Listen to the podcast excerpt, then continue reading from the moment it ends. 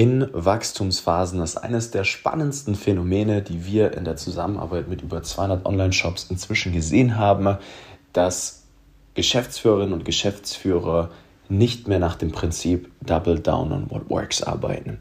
Und was das bedeutet, das möchte ich heute einmal gemeinsam mit dir aufdröseln, denn tatsächlich war ich erst letzte Woche wieder in einem Kundengespräch. Die Kundin ist zu uns in den Call gekommen. Es waren auch ein paar andere noch mit dabei und hat mir erzählt, wie sie die letzten vier Monate langsam aber sicher den Fokus verloren hat.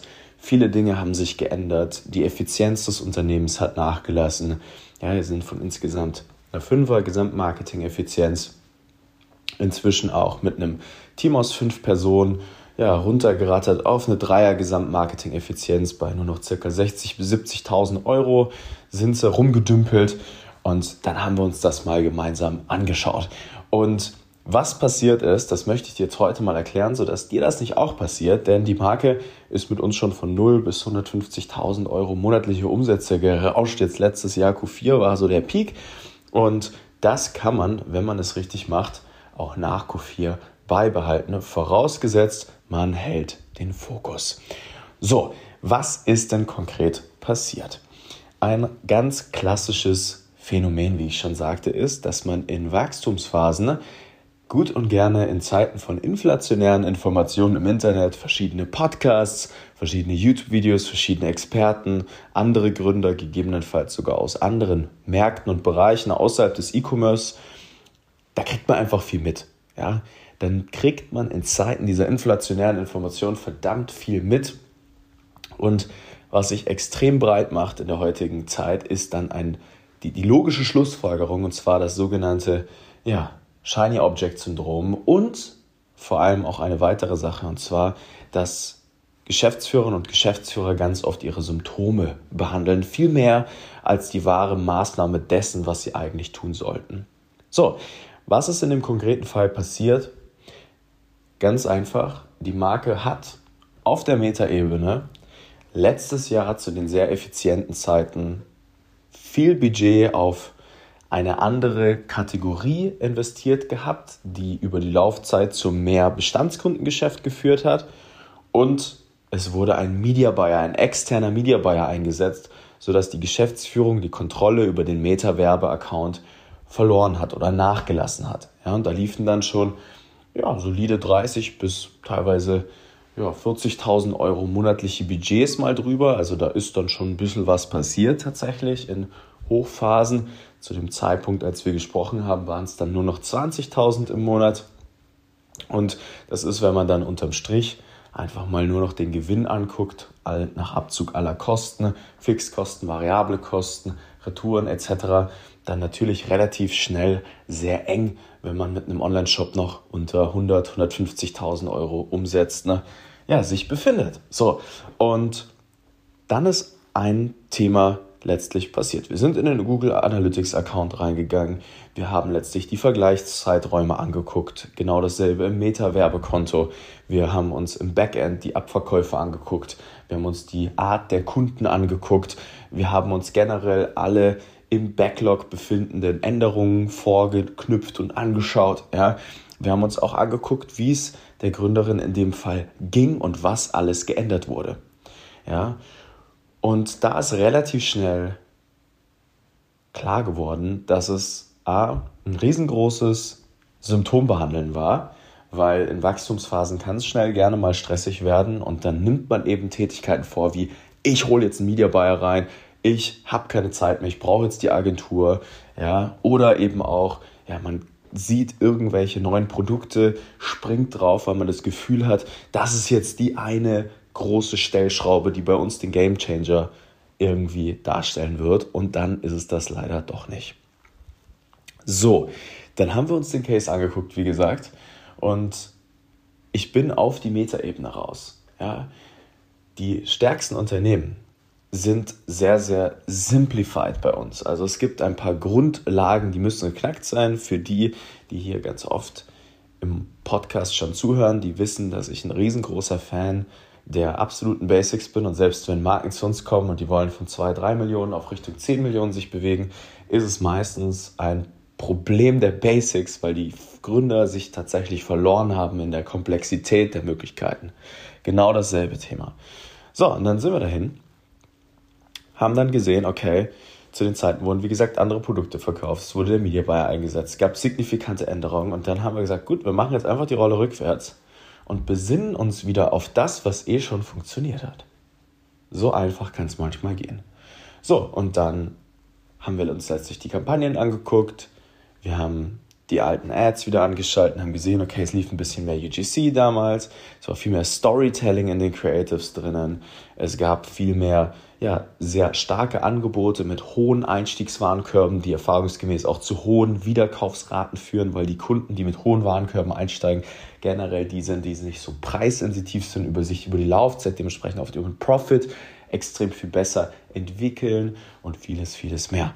So, und da ist mir im Nachgang aufgefallen, dass D2C E-Com Brands ganz oft 80% ihrer Zeit einfach nur eine Sache berücksichtigen dürfen und das ist das gute alte Double Down on What Works Prinzip. Und die restlichen 20%, die übrig bleiben, die dürfen dann für die Entwicklung neuer Ideen tatsächlich stattfinden. Und ja, Brands, die bei uns sind, die dürfen sich dann immer darauf verlassen, dass wir letztlich tatsächlich die sind, die viel neu entwickeln und sehr viel Neues herausfinden, weil wir einfach über so einen großen Scale Marken sehen. Ja, wir haben ja Einblicke in über 130 Werbekonten. Da laufen jetzt irgendwie Tutti Kompletti dieses Jahr 200 Millionen Euro Sales drüber. Also da kommt schon ein bisschen was an Daten zusammen. In jeder Hinsicht haben wir Vergleichswerte, Vergleichsbenchmarks, ähm, Strategien in der Hinterhand, die funktionieren und sehen natürlich auch, wo sich was ändert. So, und dann muss man sich tatsächlich oder darf man sich als Gründer einfach gerade bis zu den ersten 3, 4, 500.000 Euro Umsatz im Monat einfach auf ein paar wenige Dinge konzentrieren, die zur Grundkonfiguration dieses Unternehmens beitragen. So, und da sage ich immer, dass wir zwei, drei, vier Neukundenangebote brauchen. Das reicht vollkommen in den meisten Cases. Ja, zum Beispiel im Fashion haben wir meistens zwei Neukundenangebote, die relevant sind. Wir müssen sicherstellen, dass diese Neukunden, die wir einkaufen, sich zu tollen und treuen Bestandskunden entwickeln, Teil der Community werden. Also wir bauen erst im Nachgang Community auf, nachdem wir Sales gemacht haben. Wir gucken, dass die Conversion Rate steht, dass das Backend sozusagen die Kundenerfahrung mit Klaviyo, die E-Mail-Automatismen stehen. Wir schauen, dass Google Ads die Flanken schließt, sodass wenn wir Push-Marketing über Facebook und Meta machen oder gegebenenfalls auch über TikTok, ja, letztlich die Leute in der Customer Journey bleiben. Da kommt ein bisschen PR-Arbeit dazu und that's it. Das kann man, wenn man ein sehr leanes Team hat, also unsere Top-Brands, ja, die tatsächlich ja, den meisten Pro-Kopf-Umsatz haben, machen so eine Million Euro Umsatz pro Kopf im eigenen Unternehmen. Ja, das sind dann mal gute ja, 8 bis 10 Millionen Euro Umsatz mit einem Team aus Roundabout zwischen acht bis zehn Leuten und dann kann das funktionieren. So, und das äh, passiert, wenn man sehr starken Fokus hat, Systeme und Automatismen aufbaut und ständig einfach nur mehr von dem tut, was wirklich funktioniert.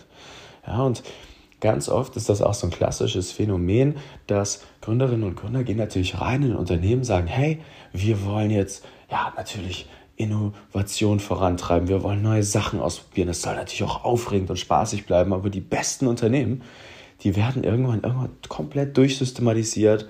Ja, da gibt es Planbarkeit, da gibt es eine gewisse Konstanz, das ist repetitive Arbeit, das ist tatsächlich auch irgendwann einfach mal langweilig, ja, und funktioniert aber und führt zu extrem großen Cashflows. Und diese Gefahr gilt es zu vermeiden, indem man einfach guckt, was ist denn eigentlich die Grundkonfiguration einer solchen E-Commerce-Marke? Was sind denn die Kernprozesse, ja, die dazu führen, dass man Wachstum vorantreibt. Was sind die 20% der Dinge, die 80% des Profits bringen? Und das verlieren total viele im Laufe dieser Zeit aus den Augen. Und ich kann dir da auch nur empfehlen, die beste Basis, die du da schaffen kannst, ist ein sauberes Zahlenfundament zu schaffen, verstehen, wie du dir diese Vergleichszeiträume angucken kannst über deine Daten, einen sauberen sauberes Tracking auf Kalenderwochenbasis zu haben, wo du alle deine Kanäle im Zusammenspiel siehst, bis runter auf dein AOV, Neukunden, Bestandskundenquoten, dein Umsatz pro Benutzer, dein Deckungsbeitrag 3, deine Retourenraten, deine Ad-Spends, wann welche Sonderaktionen gefahren wurden, dass du einfach siehst, hey, diese Kennzahlen, selbst wenn sie jetzt gerade nicht der Single Source of Truth entsprechen, also tatsächlich akkurat sind, wie zum Beispiel ein Facebook-Werbekonto, sind trotzdem meine Kontrollwerte, die meinem Erfolg entsprechen, sodass ich sie halten kann, dass ich sie ja, justieren kann. Ja, wenn wir Facebook-Werbekonten sehen, da steht ein 1,2er ROAS drin, da würden sich alle denken, wow, das kann doch gar nicht funktionieren. Ja, aber es gibt eine riesen Dunkelziffer in diesen Accounts, die wir seit iOS 14 halt nun mal nicht mehr sehen. Heißt aber noch lange nicht, dass wir uns mit Tracking-Tools wahnsinnig machen müssen, wenn wir die Kontrollwerte haben und wissen, wie die Auswirkungen auf all die anderen bereits genannten KPIs sind. So, und das ist die große Magie.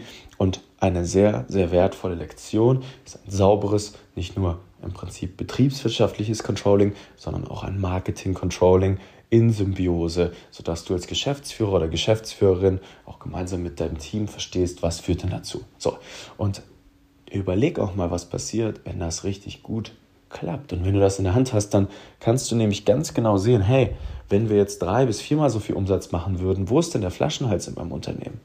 Wo würde es auf meinem Tisch plötzlich mehr werden? Was sind die Tätigkeiten, wo ich noch abhängig bin davon, dass das zustande klappt? Wie kann ich Schulungsvideos haben, die meinen Mitarbeitern das zeigen, sodass ich unabhängig von Agenturen bin, sodass ich ein loyales, tolles Team aufbaue mit so einem Lean-Setup, ja, dass das richtig geil funktioniert. Das sind lauter so kleine Nuancen, die beantworten dir deine Zahlen, deine Grundkonfiguration. Und dann heißt das eigentlich nur noch eins, und das ist Double Down on What Works.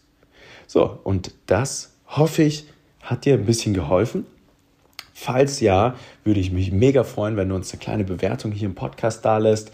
Ja, so eine kleine, äh, kleine Bewertung oder du schickst das einfach jemandem weiter, wo du sagst, hey, hör dir das mal an. Tatsächlich ist das, glaube ich, genau das, was du brauchst. Da würden wir uns mega freuen, wenn das klappt. Ansonsten sehen wir uns natürlich in der nächsten Episode wieder und bis dahin drücke ich die Daumen. By the way, wir haben auch seit ja, jetzt ein paar Monaten auch einen YouTube-Kanal.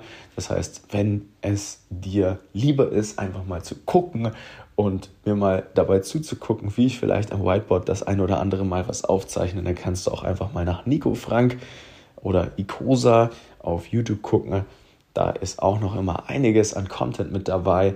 Und genau, dann würde ich sagen, in guter alter Icosa-Manier, Attacke viel Spaß beim Skalieren deiner Grundkonfiguration und dann sehen wir uns beim nächsten Mal. Dein Nico.